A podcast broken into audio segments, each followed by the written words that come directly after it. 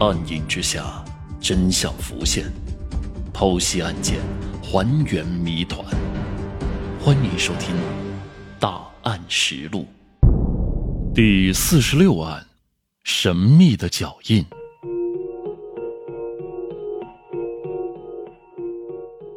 为了进一步的确认呢，警方调取了梁强的通讯记录，上面显示啊，这个时间段并没有任何的通话记录。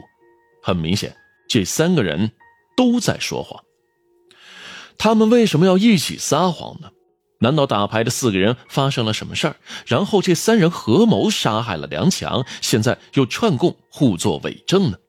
必须打破这三个人的统一口径了。警方再次单独传讯了其中一个牌友张某，还不等警方追问啊，这张某就意识到事态的严重，赶紧主动承认，是在张亮的暗示之下，他才说接了这个电话的事儿。原来啊，那天晚上张某根本没有听到梁强接过什么电话，只是在案发后的某一天啊，他们几个人打牌的时候呢，张亮跟他们说，那天晚上他听到梁强接了一个神秘的电话，结果第二天，嘿，人就死了。这两者之间肯定是有联系的呀。张某觉得张亮分析的有道理，所以在被问话的时候呢，也就顺嘴跟着说了接了这通电话，还添油加醋说自己也听到了。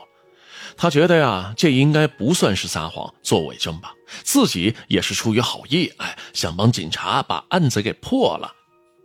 看来啊，这个张亮很有嫌疑。民警就问张某啊，张亮最近有没有什么特别反常的行为？张某沉思了一会儿呢，想起了一个细节。他说呀，二十五号下午，他张亮还有另外一个牌友凑在一起打牌，正好三缺一。另一个牌友呢，就提议叫梁强一起来玩。正好凑一桌，说着就拿起电话打梁强的电话。谁知呢，电话刚一拨通，张亮就一把把手机给抢走，自己跟梁强通了话。挂了电话以后呢，他就说梁强身体不舒服，过不来了。要知道啊，这梁强在村子里面可是出了名的爱打牌，一般只要叫他，他都不会拒绝。当时他没有多想，以为梁强就是身体不舒服。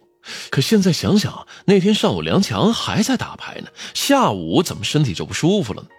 张亮当时的行为呢，有点反常。警方一琢磨呀，二十五号不正是梁强遇害的那天吗？看来这个张亮实在是太有嫌疑了。警方当即再一次传讯了张亮。当张亮得知谎言被拆穿时，他吓得赶紧说道：“警察同志，我我不是故意撒谎的。”前几天我不是跟着梁强起过争执吗？我就怕你们怀疑我，所以编了一谎话。这可是梁强的死，真的跟我没什么关系啊。那二十五号打牌那天，为什么不想让梁强过来呢？那天晚上你人在哪儿？我们已经问过棋牌室的老板了。二十五号晚上，也就是梁强死的那天晚上，你可没有去打牌啊。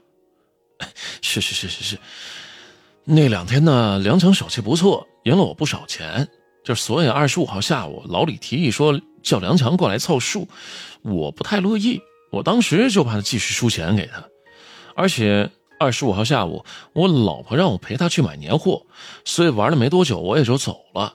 啊，对了，那天我们买了只鸡回来之后呢，我就一直在厨房里面忙活。隔壁老张还来过我家呢，不信你可以问我老婆，这还有隔壁老张可以给我作证。我真的绝对不可能杀了梁强啊。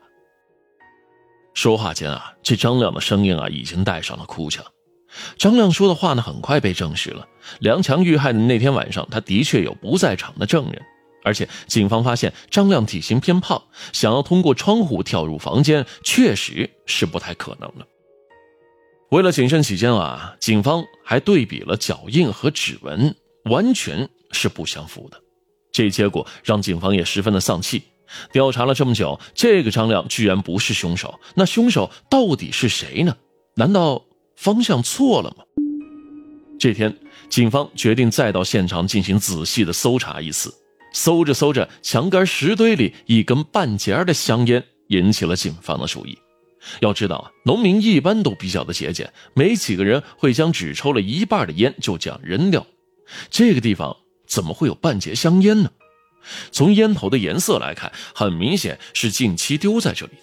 如果不是梁强的，那很有可能就是凶手留下的。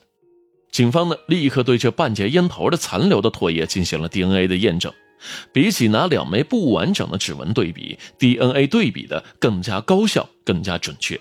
这一排查留下烟头的这个人就被警方找到了，他叫刘勇。刘勇，二十五号晚上你去过梁强家吗？去过。刘勇没有犹豫，肯定的点了点头，脸上的表情有点凝重。那梁强是你杀的吗？警方直截了当的问话，同时将那半截烟头拿了出来。这条烟头是你抽过的吗？是。刘勇只说了一个字儿。刘勇没有做任何的辩解，这倒是让警方大吃了一惊啊！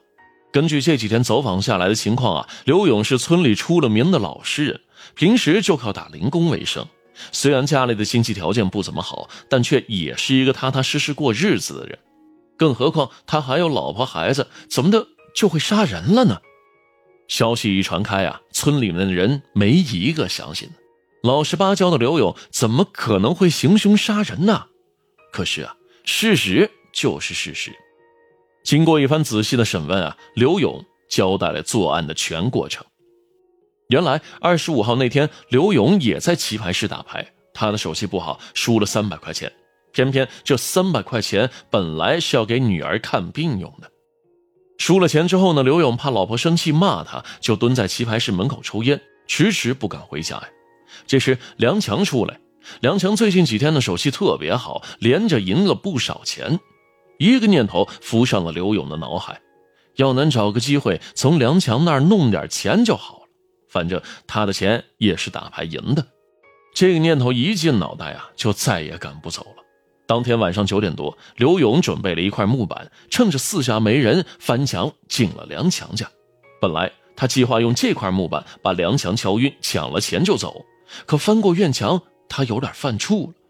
他一向安分守己、老实本分，从来没干过这种偷鸡摸狗的事儿。当真要去抢钱吗？被梁强发现了，可怎么办呢？传出去了怎么办呢？刘勇举棋不定，他蹲在墙角点了根烟，给自己壮了壮胆。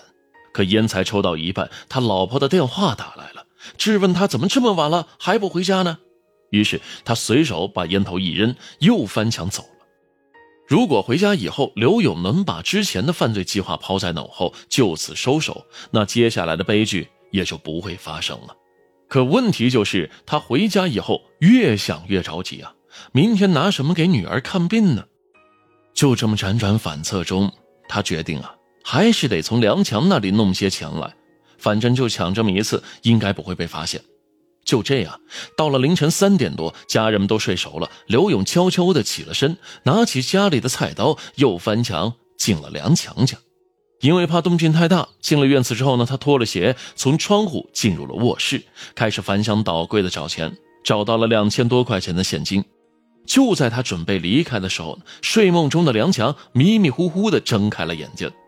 刘勇当时就慌了，不知道该怎么办。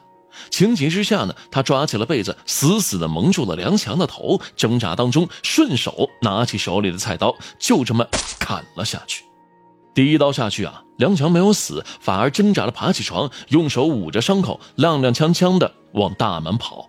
刘勇见状，追了上去，朝着第一次砍的位置又狠狠地补上了一刀。砍完之后，他也顾不上查看梁强有没有死亡，慌慌张张穿上鞋子，神情慌张的就离开。案子破了，凶手落了网，真相却和警方预想的完全不同。凶手并没有什么很强的反侦查能力，甚至都没有任何作案的技巧，所作所为毫无章法，而他的犯罪动机也不过是一时的贪心和愚昧无知罢了。